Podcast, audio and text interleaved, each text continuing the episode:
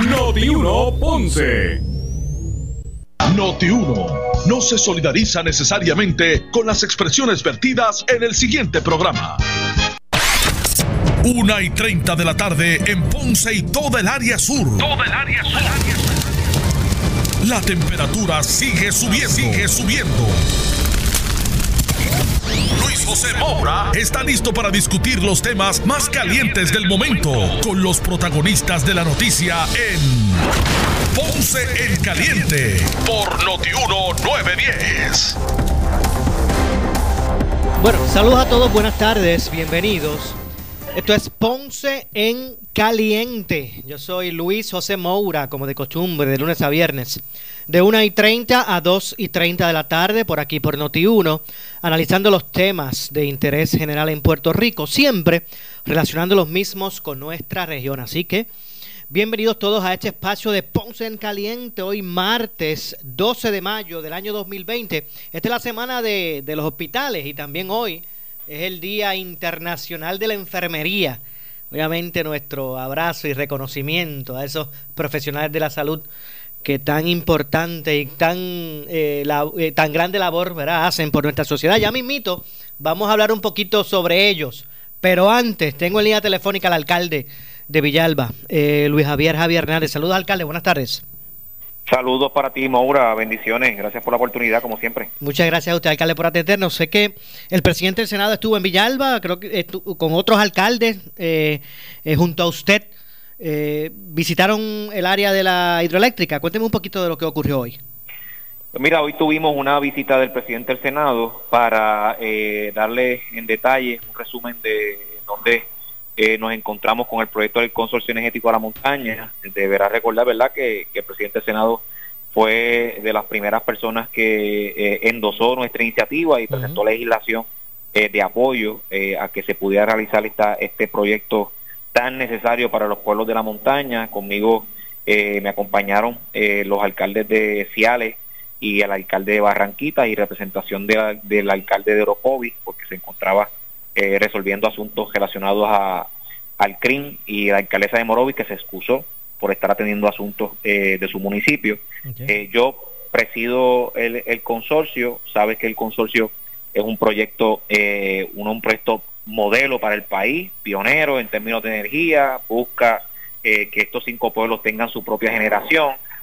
Hoy, pues el presidente del Senado, pues recalcó nuevamente, reafirmó su compromiso y durante estas próximas semanas va a estar reuniéndose con, con el director ejecutivo de, la autoridad para buscar la manera de agilizar eh, la firma de la transferencia en usufructo de la facilidad para poder nosotros comenzar el proceso de planificación que el gobierno federal nos está, nos está solicitando. Ok, o sea que la, el, la facilidad no era del municipio. No, no, no, eh, le pertenece en estos momentos un activo de la autoridad prácticamente en desuso, ¿verdad? Nosotros lo, pusimos junto con ellos en funciones para el huracán. Recordarás que eso fue. Sí, recuerdo. A, a tener energía eh, después de, la situación del huracán María.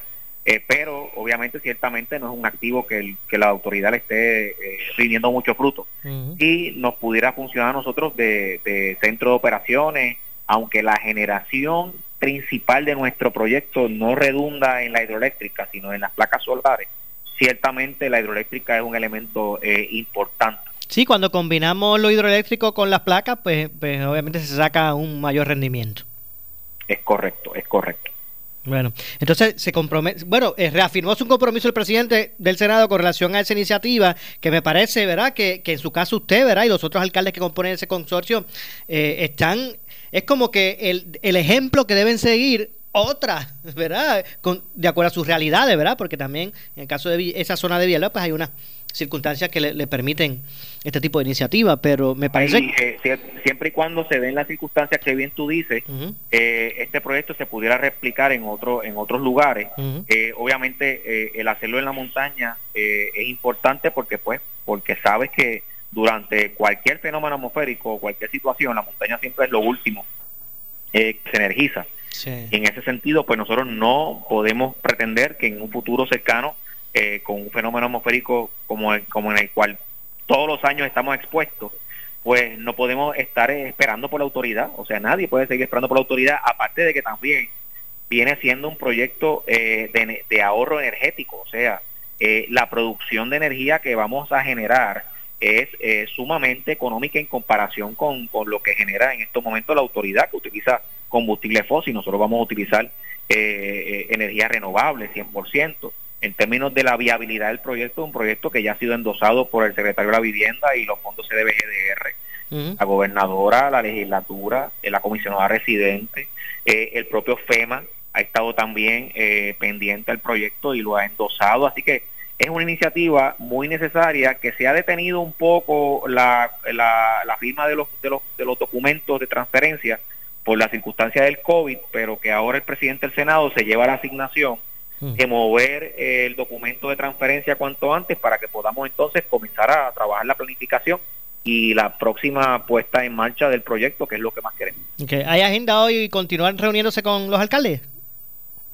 Bueno, ahora después de, ya fuimos con el presidente a visitar la central hidroeléctrica, ahora eh, yo me encuentro con los alcaldes del consorcio y vamos a tener una, una reunión de junta de alcaldes para discutir varios pormenores referentes al, proyecto y entonces pues, pues culminar el, pues, por el día de hoy. Entiendo, alcalde, finalmente le pregunto sobre, ¿verdad? Eh, el asunto del, del, asunto del COVID-19. Eh, se está moviendo a la ruta que debe ser el Departamento de, Salud. Bueno, pues eh, yo estoy satisfecho con la reunión que tuvimos con, la, con el secretario ayer, una reunión muy productiva. Eh, el secretario tuvo el espacio para escucharnos sin ninguna prisa, mostró mucho interés en lo que estábamos haciendo. Nuestra epidemióloga Fabiola Cruz López le pudo demostrar al secretario, ¿verdad?, que esto es un simple proyecto de, de de casos positivos. Esto es un proyecto eh, completo que abarca eh, y ayuda al paciente eh, durante todo el proceso de la infección, corta e identifica a tiempo las cadenas de transmisión, las aísla, trabaja efectivamente con el asunto de los viajeros, que es un asunto que te puede descontrolar y subir exponencialmente los casos positivos, integra ahora a los comercios eh, y en manera general, eh, Moura, es un, proyecto educativo, o sea, las personas eh, comprenden un poco más el comportamiento del virus y tiene la información real, que es la parte que yo creo que la gente está buscando a grito, que tengamos los números reales de en qué momento nos encontramos de la pandemia para poder tomar decisiones correctas. Definitivo, me parece que la, la, base, uno no puede tomar decisiones por instinto. Las estadísticas no son, este, tienen sus márgenes. Las que tienen que ver con la salud, mucho, más las que tienen que ver con la salud. Exactamente, y las estadísticas realmente pues pueden tener sus sus márgenes, ¿verdad? De, de, de, error. Pero es que e, esa es la base para uno tomar, a saber hacia dónde uno se dirige. O sea, por instinto no puede ser. Y hay veces que cuando se cuestionaban sobre los números, mucha gente tomaba esto como que un ataque personalista o no sé, o, de agenda. Mira, Mora, es que mira, mira, mira las implicaciones que, conlleva el no hacer eh, rastreo de contacto. Tú puedes decir que, que, tienes eh, mil eh, casos positivos. Perfecto. ¿Dónde están esos casos? ¿Qué están haciendo esos pacientes? Porque esa es la parte más, más importante. O sea, esos mil se pueden convertir en cuántos más si no tienes aislado ese paciente, si no hiciste la entrevista y no hiciste el rastreo.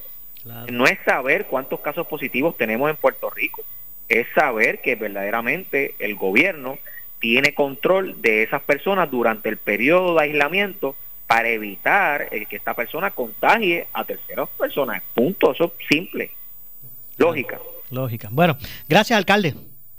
¿Cómo no? Gracias a ti. Igualmente. Muchas gracias al alcalde de Villalba, Luis Javier Javi Hernández. Y vamos a, ver, continuando este, este tema del COVID-19, eh, tengo, estaba verificando estadísticas del Departamento de, Salud al respecto por las regiones, que me parece interesante que, que ustedes conozcan cómo está la región de Ponce y las otras regiones a nivel de Puerto Rico, porque usted puede vivir en Ponce y en el sur, pero eh, tiene familiares también en, en, otras regiones de la, de la isla.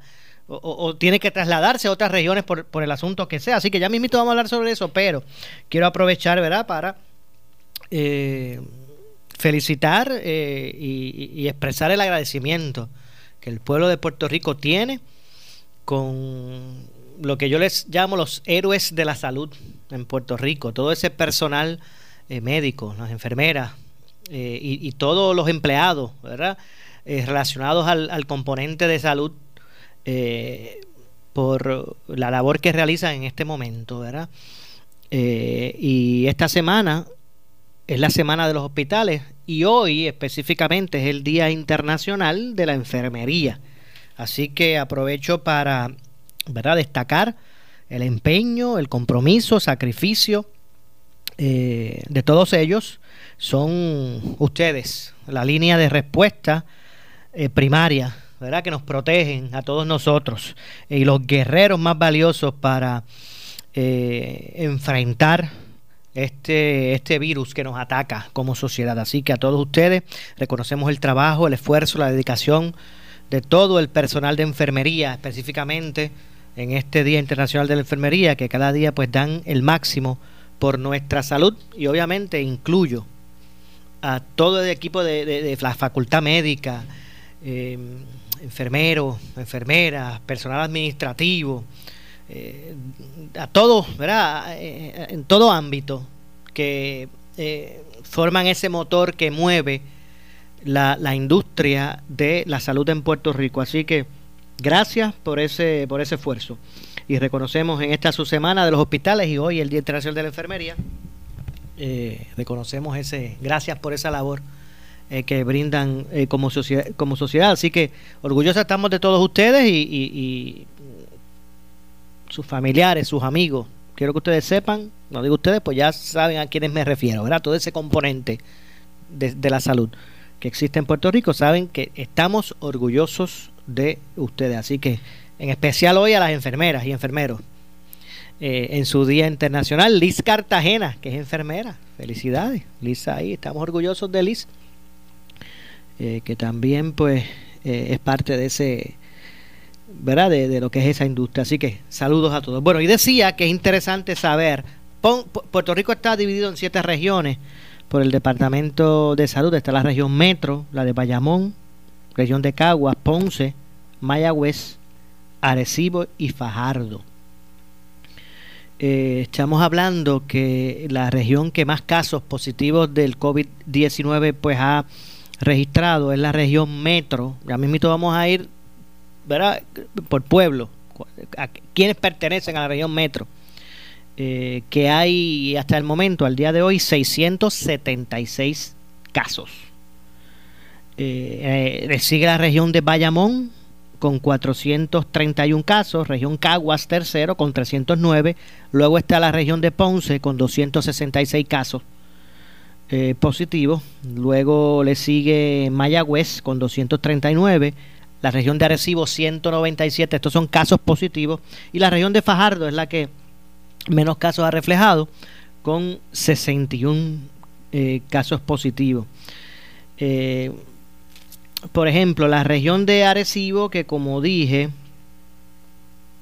vamos a ver por aquí Arecibo, vamos a ver, la región de Arecibo es grande. Arecibo tiene 197 eh, casos positivos.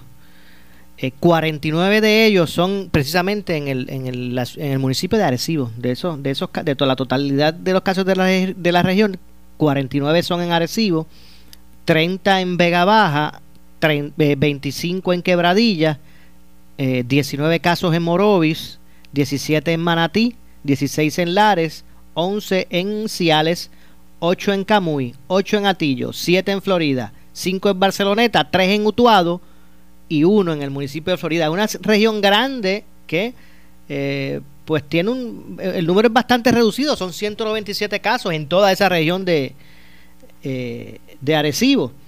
Eh, luego está también la región de Bayamón, que tiene... Como el Bayamón, les había dicho, que tiene 431 casos. De esos 431 casos, eh, 125 están en Bayamón, precisamente. 63 eh, en Toa Alta, 61 en Toa Baja, 41 casos en Dorado, 30 en Vega, Vega Alta, 28 en Orocovis, 24 casos en Barranquita, 19 en Corozal, 17 en Naranjito, 13 en Cataño y hay 9 casos en, el municipio de, de, Comerío. Esa es la región de Bayamón, que tiene 431 casos. En la región de Caguas, región Caguas, eh, vamos a ver por aquí. Tengo la región de Caguas que tiene 69 casos en, en el municipio de Caguas, 35 en Gurao, 31 en Sidra, 29 en Calley, 28 casos en Aguas Buenas, 27 en Humacao, 20 en San Lorenzo, 15 casos en Aibonito, 14 en Juncos, 14 en Naguabo, 13 en Lares, 8 en Yabucoa y 5 casos en Maunao. Eh, luego está la región de Ponce, como había, habíamos hablado. Fíjate, en Ponce yo creo que hubo un caso adicional de ayer para acá, de ayer para hoy, debo decir. En Ponce hay 266 casos hasta el momento. Digo en Ponce región, región Ponce 266 casos. 266. De esos 266 casos que hay registrados positivos en Ponce, eh, me pasé por aquí, vamos a ver por aquí que estoy viendo directamente de región Ponce. Vamos a ver si encuentro por aquí la región Ponce. 266 casos. Vamos a ver, región Ponce. De los 266 casos, 62 son en Ponce, en la Ponce ciudad. 33 casos positivos en Salinas, 30 casos positivos en Juanadías, 26 casos positivos en Yauco, 22 casos en Patillas, 16 casos positivos en Guánica, al igual que en Guayama, que hay 16 casos, 13 casos positivos en Guayanilla, 11 casos en Villalba, al igual que en Santa Isabel, en ambos pueblos hay 11 casos registrados respectivamente, 8 casos positivos en Cuamo, 7 en Arroyo, 5 en Peñuelas, cuatro en adjuntas y dos casos en Jayuya. Esos son los de la región de, de Ponce.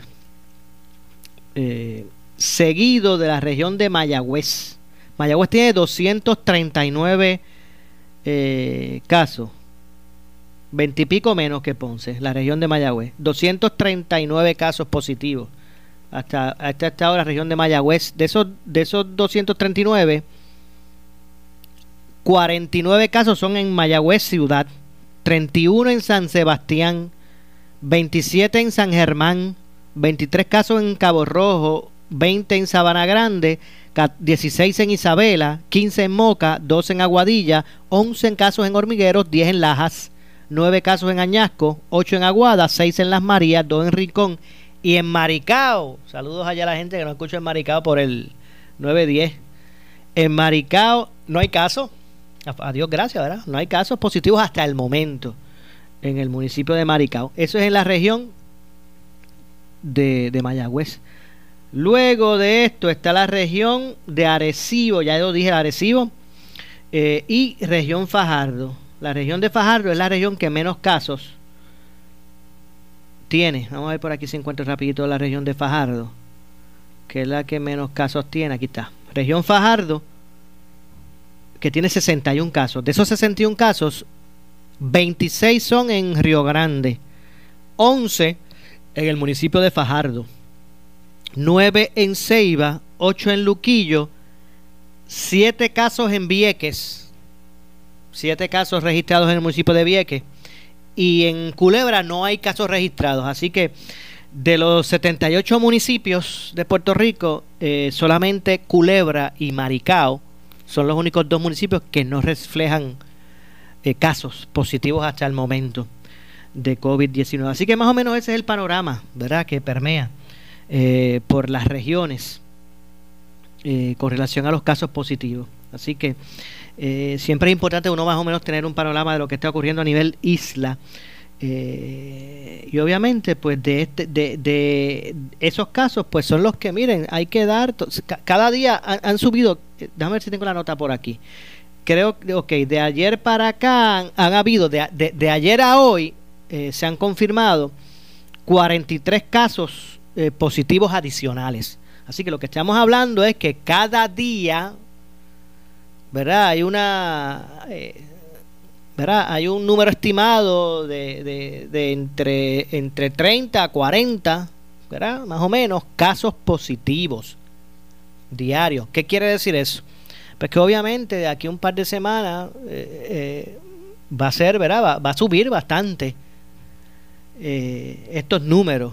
y obviamente, pues esto, con esto con lo que trae, ¿verdad? Estos números lo que, los que nos muestran es que, señores, hay que, ya hay unas, ya hay unas aperturas para ir retomando un poco, un grado mínimo de, normalidad, ¿verdad? Ya hay otras instancias y aperturas de la economía y hay unas eh, órdenes de movimiento social, por decirlo así, que, que se han flexibilizado, ¿verdad? Y eso, y eso va a ir poco a poco siendo así. Pero esto no significa que, que la situación pues ya se controló. Ahora usted es cuando más tiene que estar protegido con su mascarilla si está en la calle tapándose la nariz y la boca eh, y utilizando ¿verdad? todas las medidas. Algunos utilizan guantes, otros no. Pero usted mira, yo eh, de mi parte mi consejo es que se proteja todo el tiempo, incluso los ojos, la, la, parte de los ojos también es importante, que a veces la dejamos como atrás, como que no pensamos, a veces no pensamos que es salir tapándose la nariz y la boca. Mire, los ojos también son, ¿verdad? Este, eh, Importante también proteger para eh, buscar eh, defensa ante el contagio. Yo tengo que hacer la pausa, regresamos de inmediato con más. Esto es Ponce en Caliente. Somos la noticia que quieres escuchar. Las 24 horas te queremos informar. Entérate temprano de la noticia en caliente de farándula y deportes. Noti uno te da más.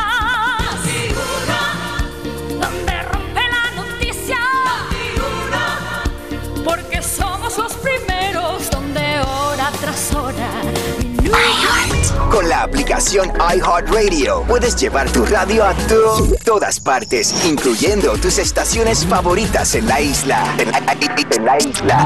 Ahora puedes escuchar Noti 1, Fidelity, Sal Soul y Hot 102 desde tu teléfono celular para cuando estés en el trabajo, en el gym, chinchorreando, de playa o donde quiera que vayas, en y fuera de la isla. Además, descubre cientos de estaciones de radio de Estados Unidos y canales especializados. Puedes crear tu propio playlist para que te cures con la música que te gusta. Bájala ahora, es completamente gratis. Entra al App Store o Google Play y escribe en la ventana de search o búsqueda iHeartRadio. Es i punto, como corazón y radio. iHeartRadio, la aplicación para tu música, tus estaciones de radio y la número uno para podcasts. iHeartRadio. ¿Cansado de los apagones y aumentos en la tarifa de la luz? Quédate en casa porque ahora Power Solar te ofrece una orientación personalizada en la comunidad de tu hogar, tomando las medidas sanitarias para protegerte a ti y sus empleados. Power Solar cuenta con instaladores certificados, paneles solares, baterías Tesla Powerwall y la mejor garantía del mercado. 25 años en todo el sistema. Cada vez más la gente se cambia a energía renovable y dicen adiós a los apagones. Cámbiate tú también con Power Solar. Llama a 331 1000 331 1000. Más detalles en las redes sociales. Respondiendo a la crisis del COVID-19, Caribbean Office Design estamos aquí para ayudarte, fabricando protectores de acrílico portátiles para todo negocio, a la medida. Tenemos disponibles al por mayor planchas de acrílico de un cuarto y el mueble que necesita para su oficina. Comuníquese las 24 horas 7 días a la semana al 787-691-0450 o al 787-567-0450. Caribbean Office Design, junto a ti combatiendo esta crisis. Vente a Credit Centro Coop y toma la mejor decisión con un préstamo personal de 5 mil dólares desde el 6.95% de interés con un pago mensual desde 80 dólares. Ah, y el primer pago en los próximos 90 días. Nadie te da más. Más información en el 787-857-3500 o en infocop arroba Barranquitas Orocovis Ponce. Somos tu mejor alternativa. Sujeto a aprobación de crédito. Ciertas restricciones aplican. Acciones y depósitos asegurados hasta 250 mil dólares por COSEC. En Advanced Endoscopy Center, el único centro de endoscopía ambulatoria acreditado en Puerto Rico, tu seguridad es primero. Hemos aumentado nuestras ya estrictas medidas de seguridad y limpieza para proteger a pacientes y empleados. Si su procedimiento fue cancelado, nos comunicaremos con usted para reprogramarlo.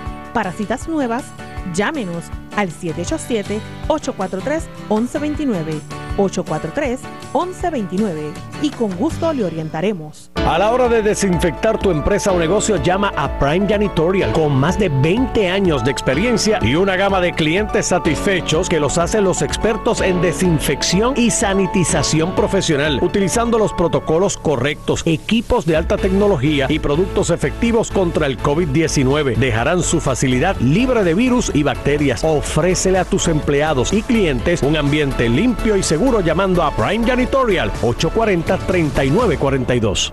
Act Security, con 16 años en Puerto Rico, protegiéndote a ti y a los tuyos. 570-55. 570-55. Noti 1630 felicita a toda la industria radial y celebra Mayo, mes de la radio. WNO 630 AM y W232DH 94.3 FM San Juan, WPRP 910 AM Ponce, WORA 760 AM en Mayagüez, WNEL 1430 en Caguas y WCMN 1280 AM en Arecibo. para mantenerte informado, entra a nuestra página web notiuno.com. Descarga la aplicación Noti1630 en tu celular y síguenos en las redes sociales, Facebook y Twitter. Somos Noti1630, con los mejores talentos de la radio y haciendo la diferencia en nuestro Puerto Rico. Celebrando Mayo, mes de la radio. Noti 1630 te presenta las noticias del momento. Las noticias del momento. Pasamos a la sala de redacción Rafael Rafi Jiménez. Buenas tardes, soy Gelmaris Rivera y usted escucha Noti 1630 primeros con la noticia, última hora 2 con 4. El representante Luis Vega Ramos consideró en de frente que las primarias en la isla deberían ser en agosto, ya que según dijo el tiempo corre finito y una fecha más atrasada pudiera estar confligiendo con las elecciones generales en noviembre y yo creo que las fechas razonables son entre el 2 y el 9 de agosto. Yo la fecha hasta el martes 4 a mí me parece muy muy problemática porque es un día de semana, crearía una, unas este, problemas que no se han dado nunca en una primaria en el país. Yo creo que el 2 o el 9 de agosto son fechas adecuadas porque le va a dar a la, a la Comisión Estatal de Elecciones suficiente tiempo para las dos cosas, para prepararse para la primaria y el problema es que hoy mismo eh, el presidente de la Comisión Estatal de Elecciones está levantando una bandera de alerta con el código electoral que quiere aprobar. No hay chavo. Eh, no hay chavo y no hay y, el tiempo está corriendo finito y hay distanciamiento social, así que debemos darle hasta agosto, el 2 o el 9, podemos discutir eso, eh, porque después del 9, entonces cualquier fecha posterior al 9 de agosto choca con los problemas a la elección general que tiene que ser durante el mes de noviembre de este año, según lo, lo manda la Última hora 2 con 6, la directora ejecutiva de la Autoridad de Acueductos y Alcantarillados, Doriel Pagán, adelantó en caliente con la Jovet que evalúan ejecutar ajustes agresivos en la distribución de agua en distintos sectores del área metropolitana. Hemos podido transferir áreas de servicio eh, que se sirven del embalse Oaxaca a otras áreas que tienen mayor cantidad de agua o están más robustas. Por ejemplo, hemos podido transferir el municipio de Rincón, que son clientes que se sirven de Oaxaca desde Añasco. Lo estamos cubriendo con el sistema de Añasco. Eh, hemos prendido también pozos en esa área, en el barrio Punta de Rincón, también prendimos un pozo que está supliendo casi mil clientes. O sea que son clientes que antes se servían de Oaxaca y los hemos transferido a otros sistemas que están en mejor condición. Lo mismo hemos hecho en Carraízo, el sistema metropolitano. Y hemos estado intensificando eh, las medidas que hemos estado realizando para poder tener eh, la mayor capacidad posible de agua disponible para no tener que llegar a un plan de interrupción de servicio. Sin embargo, pues ya en la zona metro estamos evaluando eh, hacer ajustes más agresivos eh, precisamente hoy pues estamos en esa evaluación para eh, a corto plazo es posible que tengamos que hacer ajustes internos que sí pudieran estar impactando algunos clientes en horario nocturno que es el horario pues que de menos uso y que nuestros clientes pues eh, están en el área de, descanso, en, los horarios de descanso y estamos ya en esa consideración. Última hora 2 con 7, el meteorólogo Gabriel Lojero dijo en Caliente con la Jovet que el fenómeno de la niña en la próxima temporada ciclónica provocará episodios importantes de lluvias significativas. Tenemos que tener en cuenta también de que mucha gente se han estado quedando en sus casas durante mayor parte del tiempo, los últimos dos meses, por situaciones obvias.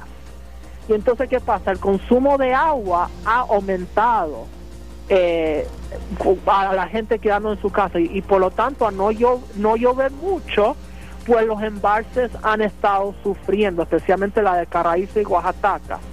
Ahora, se está viendo si, si como la niña, como potencialmente la niña se vaya a formar durante los próximos meses, nos da esperanza de que ya cuando entremos a, a los meses de la temporada de huracanes, vayamos a recibir mayor actividad de lluvia sobre el área, porque cuando tenemos esas condiciones de, de, la niña en, en, el, en el lado, en, el, en el Pacífico, las ondas tropicales que salen de África son bastante vigorosas.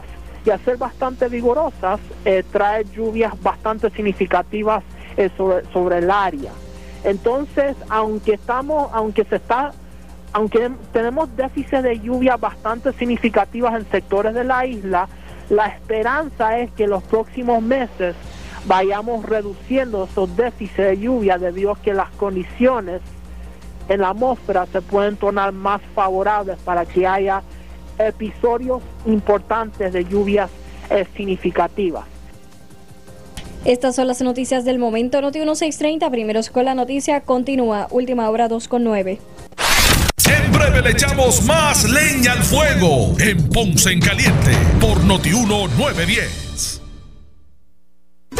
Vente para Credit Centro Coop y toma la mejor decisión con un préstamo personal de 5 mil dólares desde el 6.95% de interés con un pago mensual desde 80 dólares. Ah, y el primer pago en los próximos 90 días. Nadie te da más. Más información en el 787-857-3500 o en infocop arroba Barranquitas Orocovis Ponce. Somos tu mejor alternativa. Sujeto a aprobación de crédito. Ciertas restricciones aplican. Acciones y depósitos asegurados hasta 250 mil dólares por COSEC. Oscar Crespo y Asociados. Somos orientadores de casos de seguro social por más de 30 años, con el conocimiento y la experiencia que necesitas al momento de someter tu reclamación. Para orientación, consulte con el licenciado Oscar Crespo, exdirector del Seguro Social Federal. No te confundas y no te dejes engañar. Seguimos ubicados donde siempre, esquina edificio de dos plantas frente al semáforo, en Avenida Fagot Santa Clara, número 3042 Ponce, 787-642-2452. El área sur está que quema. Continuamos con Luis José Moura y Ponce en Caliente por el 910 de tu radio. Bueno, son las 2 con 10 de la tarde. Esto es Ponce en Caliente. Estamos de regreso. Yo soy Luis José Moura. Usted me escucha por aquí por Noti1 a la, de, de 1 y 30 a 2 y 30 de la tarde, de lunes a viernes. Hoy eh, vamos en esta ocasión a conversar unos minutos con el senador del distrito de Guayama, eh, Carlos Rodríguez Mateo. Saludos, senador. Buenas tardes, doctor. Buenas tardes, Moura, y buenas tardes a los amigos de Escucha, particularmente a los buenos amigos del sur de Puerto Rico. Me imagino que usted, como médico, ¿verdad? Va a tener, aunque va a tener algunas palabras. Esta es la semana de los hospitales y el día y el día específico internacional de la enfermería. Sí, pues mira, tenemos que comenzar felicitando a todo el personal de enfermería eh, del país que en momentos cruciales como los que estamos viviendo en esta pandemia eh, son la primera línea de combate, han demostrado el compromiso que tienen, eh, la empatía grande que tienen con sus pacientes, eh, donde arriesgando sus vidas y las vidas de sus familiares están en cada una de nuestras instituciones en estos momentos de incertidumbre ante esta pandemia totalmente desconocida. Así que mis felicitaciones para cada uno de los enfermeros y las enfermeras del país. Claro que sí, y a usted también, doctor, porque eh, yo sé que ahora usted está, ¿verdad? En, un, también en otro compartiendo su tiempo en otro ámbito, pero como médico que es, ¿verdad? Pues eso, eso son cosas que la gente lleva, ¿verdad? Eso es vocación. Sí, pues tenemos también que felicitar a, nuestros colegas, a la clase médica del país, eh, que realmente eh, han demostrado ese gran desprendimiento que tienen, ¿verdad? bregando con una una enfermedad totalmente desconocida para la ciencia médica eh, y que y que no solamente provoca incertidumbre, ¿verdad? Provoca incertidumbre, desasosiego, eh, y, una gran amenaza para, para cada uno de los médicos y sus familiares. Claro que sí. Oiga, de hecho, y para no, ¿verdad? Quiero preguntarle sobre Villalba y la hidroeléctrica, pero ya que estamos en este, ¿verdad? Comenzamos como con, con el tema de la salud. ¿Qué le ha parecido, verdad, este, la, esa reapertura paulatina? ¿Cómo es que se ha ido desarrollando? La, la, respuesta realmente en la gente. ¿Cómo usted, ¿Cuál es su lectura al día de hoy de, pues mira, de dónde estamos? Pues mira, la, la, la realidad es que, que esta pandemia, esta crisis eh, en salud pública, eh, ha generado también una crisis económica, ¿verdad? Eh, a todos niveles, a nivel familiar, a nivel individual, pero también a nivel colectivo. se esperaba que realmente se pudiera hacer una, una apertura flexibilizada por etapas.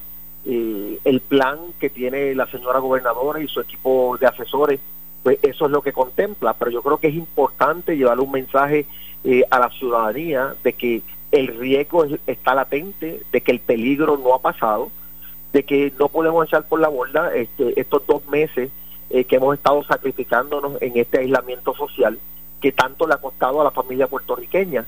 Así que eh, tenemos que seguir manteniendo las medidas universales de higiene, tenemos que seguir con las prácticas del distanciamiento social y yo, yo creo que es sumamente importante eh, que la gente entienda que aquí de lo que se trata eh, no es de si tú te contagias o no te contagias o de cuánto ha aumentado la cifra de contagios de, de ayer para hoy o de hoy para mañana.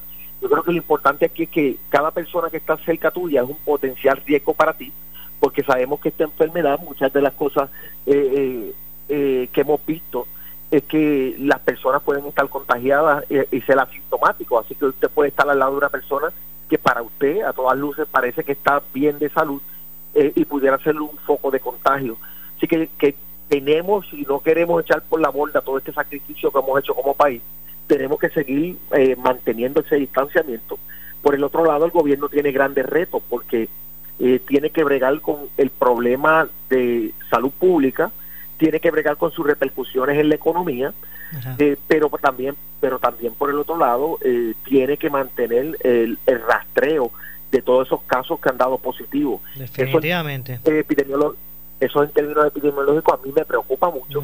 yo no tengo la certeza de que realmente se esté haciendo un buen rastreo, eh, de, que, de que se le esté dando continuidad y vigilancia a cada uno de esos casos que salen positivos porque lo importante no es eh, identificar al positivo, es identificar al positivo y, y ayudar a detener la, eh, la, cadena de contagio. Y de la única manera que lo hacemos realmente es eh, haciendo una vigilancia epidemiológica, un rastreo de los casos y, y, realmente monitoreando cada uno de esos casos. Me, me parece, ¿verdad? Y es, esa, eso que usted trae es también mi, mi, mi, mi preocupación, ¿verdad? Eh, porque, ¿qué pasa con únicamente con poder identificar un positivo que llegue, porque como no se están haciendo tampoco muchas pruebas, pero entonces el que llega ya en una etapa madura, ¿verdad? Digo, y, y los que presentan síntomas, síntomas, porque el que no, el, asintomática, el sintomático no va a llegar al hospital. Pero entonces estamos como que dependiendo del que llegue enfermo. Ah, pues este, vamos entonces a hacerle la prueba. Ah, dio positivo. Ya, y fue porque llegó, porque llamó a su médico. Mándame, dame la, la, la orden para hacerme la prueba. Dependemos de eso para decir, porque aquí estoy viendo la, los números, las cifras del Departamento de, Salud y veo que han realizado 100, mil, 1.237 pruebas serológicas. Esas son las rápidas, ¿verdad, doctor? Sí. Que, que, que no, que no, que no realmente eh, constituyen, ¿verdad? Una, una, una medida para, para detectar contagio pues son 1.237 pruebas serológicas y 1.062 moleculares. ¿Ves? Que si usted suma eso, estamos hablando de únicamente 2.000, bueno, esos son como 2.300, bueno, para ser específico, 2.299 pruebas. Lo que quiere decir que, que eso no es representativo de nuestra población. Claro, entonces aquí la gente como que se va llanito diciendo, ay, es que no se le pueden hacer pruebas a todo el mundo. Es que aquí ni, ni, a, un, ni a un número eh, representativo se le ha hecho la prueba a este doctor. Estadísticamente eso no es significativo, por lo tanto, eh, esos números eh, no nos sirven para realmente nosotros poder establecer un plan de acción. Eso no, no, nos sirve de guía y en ese en ese sentido pues estamos a ciegas eh, así que yo creo que la protección mayor que tiene nuestra ciudadanía es continuar con el aislamiento social y con las prácticas universales de higiene. A mí me preocupa mucho que cuando se flexibilice esto y ahora comience el comercio al detal, eh, comiencen los centros comerciales, eh, puedan eh, flexibilizarse aún más la actividad deportiva, ¿verdad? Ya sabemos que la gente puede salir a caminar a ciertas horas, a correr bicicleta, eh, pero cuando puedan, se le permita ir a las playas, a los balnearios, pues realmente eso a mí me preocupa porque porque eh, pudiéramos estar mandando un mensaje equivocado de que el riesgo ya pasó, ¿verdad? Cuando realmente el riesgo está ahí, está latente. Definitivamente. Eh, senador, eh, tengo que hacer la pausa, pero eh, estuve en Villalba, el, vio el proyecto, ¿verdad? ¿Cuál es el estatus del proyecto allí de la, de la hidroeléctrica? ¿Qué, qué, ¿Qué nos tiene que decir al respecto? Pues en la, en la mañana de hoy estuvimos eh, en el municipio de Villalba, invitación de, del señor alcalde de Villalba y de los eh, cuatro alcaldes eh, adicionales que componen eh, el consorcio energético de la montaña. Estuvimos acompañados del presidente del Senado, del compañero senador Axel Chino Roque y Héctor Martínez, también nos acompañó el representante Urayaban Hernández.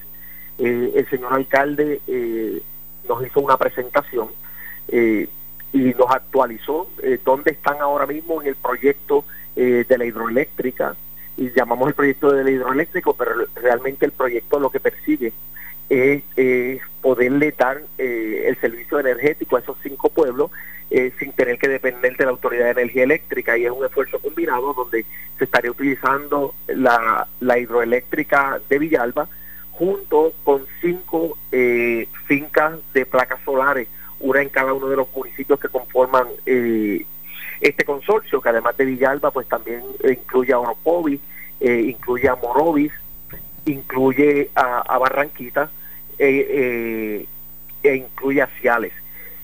Así que el proyecto ahora, ahora mismo está en una etapa de hacerle una presentación a HOT, de manera que, que los fondos federales que hay para, para mitigación eh, producto del pasado, los de los pasados huracanes se puedan utilizar. Ha identificado cerca de 1.8 billones de dólares eh, para proyectos como este. Ellos estiman que al final, luego de que se concluya eh, todo lo que está propuesto, eso tiene un costo estimado de 1.3 billones de dólares. Eh, así que ahora mismo se está negociando también con la Autoridad de Energía Eléctrica para, para hacer el, el acuerdo de del traspaso eh, de esta propiedad de la hidroeléctrica a este consorcio. Eh, había un compromiso de la señora gobernadora y de la Autoridad de Energía Eléctrica antes de la pandemia Entiendo. De, que se le, de que se le iba a dar celeridad. Así que eh, el, el presidente del Senado se comprometió a darle seguimiento con Autoridad de Energía Eléctrica a ver si en las próximas semanas se pudiera estar firmando el documento de traspaso. Claro. Bueno, vamos a tener, estoy seguro, eh, mucho más tiempo para hablar de, ese tema, que me parece interesante. Gracias, senador. Te agradezco a ti, agradezco eh, la oportunidad y sabes que estamos a la orden. Muchas gracias. Gracias al senador del distrito de Guayama, eh, Carlos Rodríguez Mateo. Hacemos la pausa, regresamos con el segmento final. Esto es Ponce en Caliente. En breve le echamos más leña al fuego en Ponce en Caliente por Notiuno 910. Oscar Crespo y Asociados somos orientadores de casos de seguro social por más de 30 años, con el conocimiento y la experiencia que necesitas al momento de someter tu reclamación. Para orientación, consulte con el licenciado Oscar Crespo, exdirector del Seguro Social Federal. No te confundas y no... Oscar Crespo y Asociados somos orientadores de casos de seguro social por más de 30 años, con el conocimiento y la experiencia que necesitas al momento de someter tu reclamación. Para orientación, consulte con el licenciado Oscar Crespo, exdirector del Seguro Social Federal. No te confundas y no te dejes engañar. Seguimos ubicados donde siempre, esquina edificio de dos plantas frente al semáforo, en Avenida Fagot Santa Clara, número 3042 Ponce, 787 642 2452 La tarjeta de crédito que buscas consíguela en Credicentro Coop Ponce, Mastercard regular o Visa clásica al más bajo interés desde el 7.95% APR. Transfiere los balances con altos intereses en tarjetas de otras instituciones financieras y obtén 0% de interés por los primeros seis meses. Echa para acá, que Credicentro la tiene. Estamos en la Rambla de Ponce. Sujeto a aprobación de crédito, restricciones aplican. Acciones y depósitos asegurados hasta 250 mil dólares por COSEC. Área sur está que quema. Continuamos con Luis José Moura y Ponce en Caliente por el 910 de tu radio. Bueno, son las 2.22. Esto es Ponce en Caliente. Yo soy Luis José Moura. Usted me escucha de lunes a viernes por aquí por Noti1, analizando los temas de interés general en Puerto Rico de 1 y 30 a 2 y 30 de la tarde. Bueno, y tengo en línea telefónica a Ángel Archeval. Él es eh, empleado de eh, la Oficina para el Manejo de Emergencias en Ponce, ¿verdad? Saludos Arche Archeval, buenas tardes. Sí, saludos, buenas tardes, ¿cómo estamos? Bueno, básicamente, eh, ¿cuál es el, el, el, reclamo que estás haciendo, ¿verdad? Público. Eh, tú como, ¿verdad? Como empleado de, de, de OME en Ponce. Sí, el reclamo que estamos haciendo es el, el, el incentivo, el, estímulo criollo que la gobernadora Wanda Vázquez Garcet le dio a los, ¿verdad? a los primeros respondedores, incluyendo los municipios, ya que todavía no, no se, han hecho de oídos sordos de la administración municipal que no saben nada, que eso le toca a la emergencia médica municipal, policía municipal y manejo de emergencia municipal. Ok, tú lo que quieres decir es que en el caso de los, de los, de los empleados de OME Ponce no han recibido el incentivo. No, no, no han recibido ningún incentivo, ninguna gestión de parte de la administración municipal. Ok, ¿y qué, y qué les dicen? bueno, el señor Ángel Vázquez indicó la semana pasada unos compañeros de trabajo que él eh, a nosotros como manejo de emergencia municipal, ¿verdad? primeros respondedores del municipio de Ponce, eh, que no, no, no, estaban, no estábamos incluidos en ese incentivo de la señora gobernadora. Ok, o sea que lo que le comunican a ustedes es que ustedes no, no, no están incluidos. Lo, pero, pero los de los municipios, los de los municipios o, o, los de Ponce. Me imagino que los municipios es lo que él quiso decir. Municipios, ajá, los municipios, exacto. Entiendo que otros alcaldes o otros municipios ya han pagado ese incentivo a su empleado. De parte de la, del gobierno central, como la misma gobernadora Wanda Vázquez García había este, dicho en, dicho mensaje. O sea que entonces ustedes al menos lo que están tratando de, de, exigir, bueno, obviamente lo que lo que escucho de ti es que ustedes exigen, ¿verdad? Ese incentivo y si y si no les toca, pues que le digan. Exacto, exacto. O sea, pues, oficialmente. entiendo que nos toca por, por la silla de razón que estamos trabajando todavía, ¿verdad? La pandemia eh, eh, los compañeros de emergencia media como de, de, mano de emergencia, e incluso estamos a un mes de la temporada de huracanes también, de que pues más que eso pues la administración municipal tiene que estar más preparada en ese aspecto, es cuestión de, muchas cosas. yo te, yo te voy a decir algo, Archeval, un, un empleado de emergencia médica, ¿verdad? Un empleado de, de, estos eh, primeros respondedores, por, por decirlo así, eh, y, y, de, este, de, de, esta categoría, ¿verdad? Que son para manejar sean empleados municipales, sean empleados estatales, eh, olvídese la condición. No, nosotros somos la primera respuesta. Son, exacto, eh, tienen las mismas necesidades. Hay más necesidades que estamos hablando de cuestión de falta de personal para médicos, rescatistas, ambulancias nuevas, eh, unidades de rescate, todo. Hace falta muchas cosas en ese departamento que la administración municipal no ha inyectado la, la inversión necesaria en esos departamentos. Entiendo. Bueno, pues gracias, Cheval. De hecho, vamos a ver si podemos comunicarnos con, con la dirección de, manejo de emergencia en Ponce. Eh, si no me da tiempo antes, los consigo antes que termine el programa, pues lo hacemos mañana, pero eh, vamos también a tenerlos a ellos. Gracias, Archeval. Se nos fue, estamos aquí. Hello. Hello. Bueno, se nos fue. Bueno, básicamente ustedes escucharon ya el, reclamo de, de Archeval al respecto. Eh, estábamos hablando sobre los el punto que también trajo en entrevista a Carlos Rodríguez Mateo y que me parece interesante, mire, eh, yo creo que, y vuelvo y repito, ¿verdad? me parece, chequeame, este, eh, Héctor, eh, obviamente yo entiendo que, que, se ha demostrado, ¿verdad?, de la pertinencia, ¿verdad?, que tuvo haber tomado en una etapa temprana la determinación del lockdown porque me parece que, que en, en, el momento, eh, ¿esto es qué? Bueno, pues déjame dar un segundito. En el momento que se atiende eh, o, que, trasciende, ¿verdad? La situación del COVID, me parece que hubo una pertinencia, ¿verdad? Eh, válida, eh, efectiva, asertiva del gobierno de Puerto Rico en declarar la, el, el lockdown, ¿verdad? Unas etapas tempranas antes de que la situación pues se saliera de control y me parece que si hoy, hoy día, estamos, ¿verdad? En, en unos números que, que aunque son de cuidado, ¿verdad? No es un... Eh, no son desmedidos, ¿verdad? Los casos eh, de contagio. No estamos, no hemos llegado a un punto que en un momento han enfrentado eh, otros otros países. Me parece que, que eso es uno de los efectos positivos que tuvo la determinación temprana de, del lockdown. Pero me parece que esto tiene que ir combinado con otras cosas. El asunto de, de, de las pruebas, el asunto del rastreo. ¿A qué me refiero? Se tienen que hacer pruebas para saber quién está contagiado de quién no. A quién hay que separar y a quién no.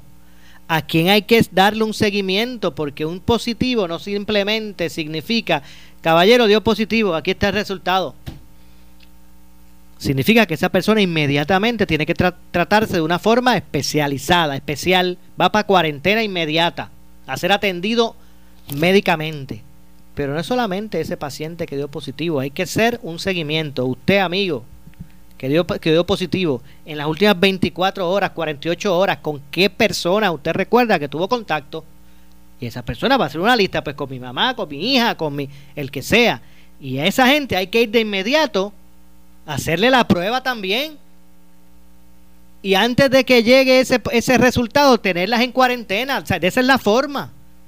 Y me parece que la excusa de que no se le pueden hacer eh, pruebas a todo el mundo, o la excusa de que el mercado, que son difíciles conseguir, no aplica aquí. Aquí hay que hacer pruebas y hacer pruebas por ahí para abajo. Yo no sé en qué parte, no, no eso no se entiende. Mire, si estoy hablando que entre pruebas serológicas, que ya se ha dicho, pero bueno, para no contaminar el, entre pruebas serológicas y moleculares, solamente en Puerto Rico se han hecho bueno, de acuerdo al número del Departamento de Educación. 2.299 pruebas. ¿Usted cree que ese, ese número es representativo al menos de una media? O, o, sea, eso es, ¿Usted cree que ese número es representativo? Cuando estamos hablando de, de, de casi 3 millones de personas. Fíjese que, o sea, no estamos hablando de que, de que, de que esperamos que hagan 3 millones de pruebas. Pero hay que, hay que hacer pruebas, hay que dar seguimiento. Nada, me indican que se nos ha acabado el tiempo. Regreso mañana con más este y otros temas. Los dejamos aquí en agenda. Regreso mañana con más. Soy Luis José Moura. Esto es Ponce en Caliente. Regreso mañana a la 1 y 30. Pero, che, amigo, amiga que me escucha, no se retire que tras la pausa, la candela. Ahora con nuestra directora de noticias, Ileana Rivera Delis. Buenas tardes. La grama artificial Artifigrama, un producto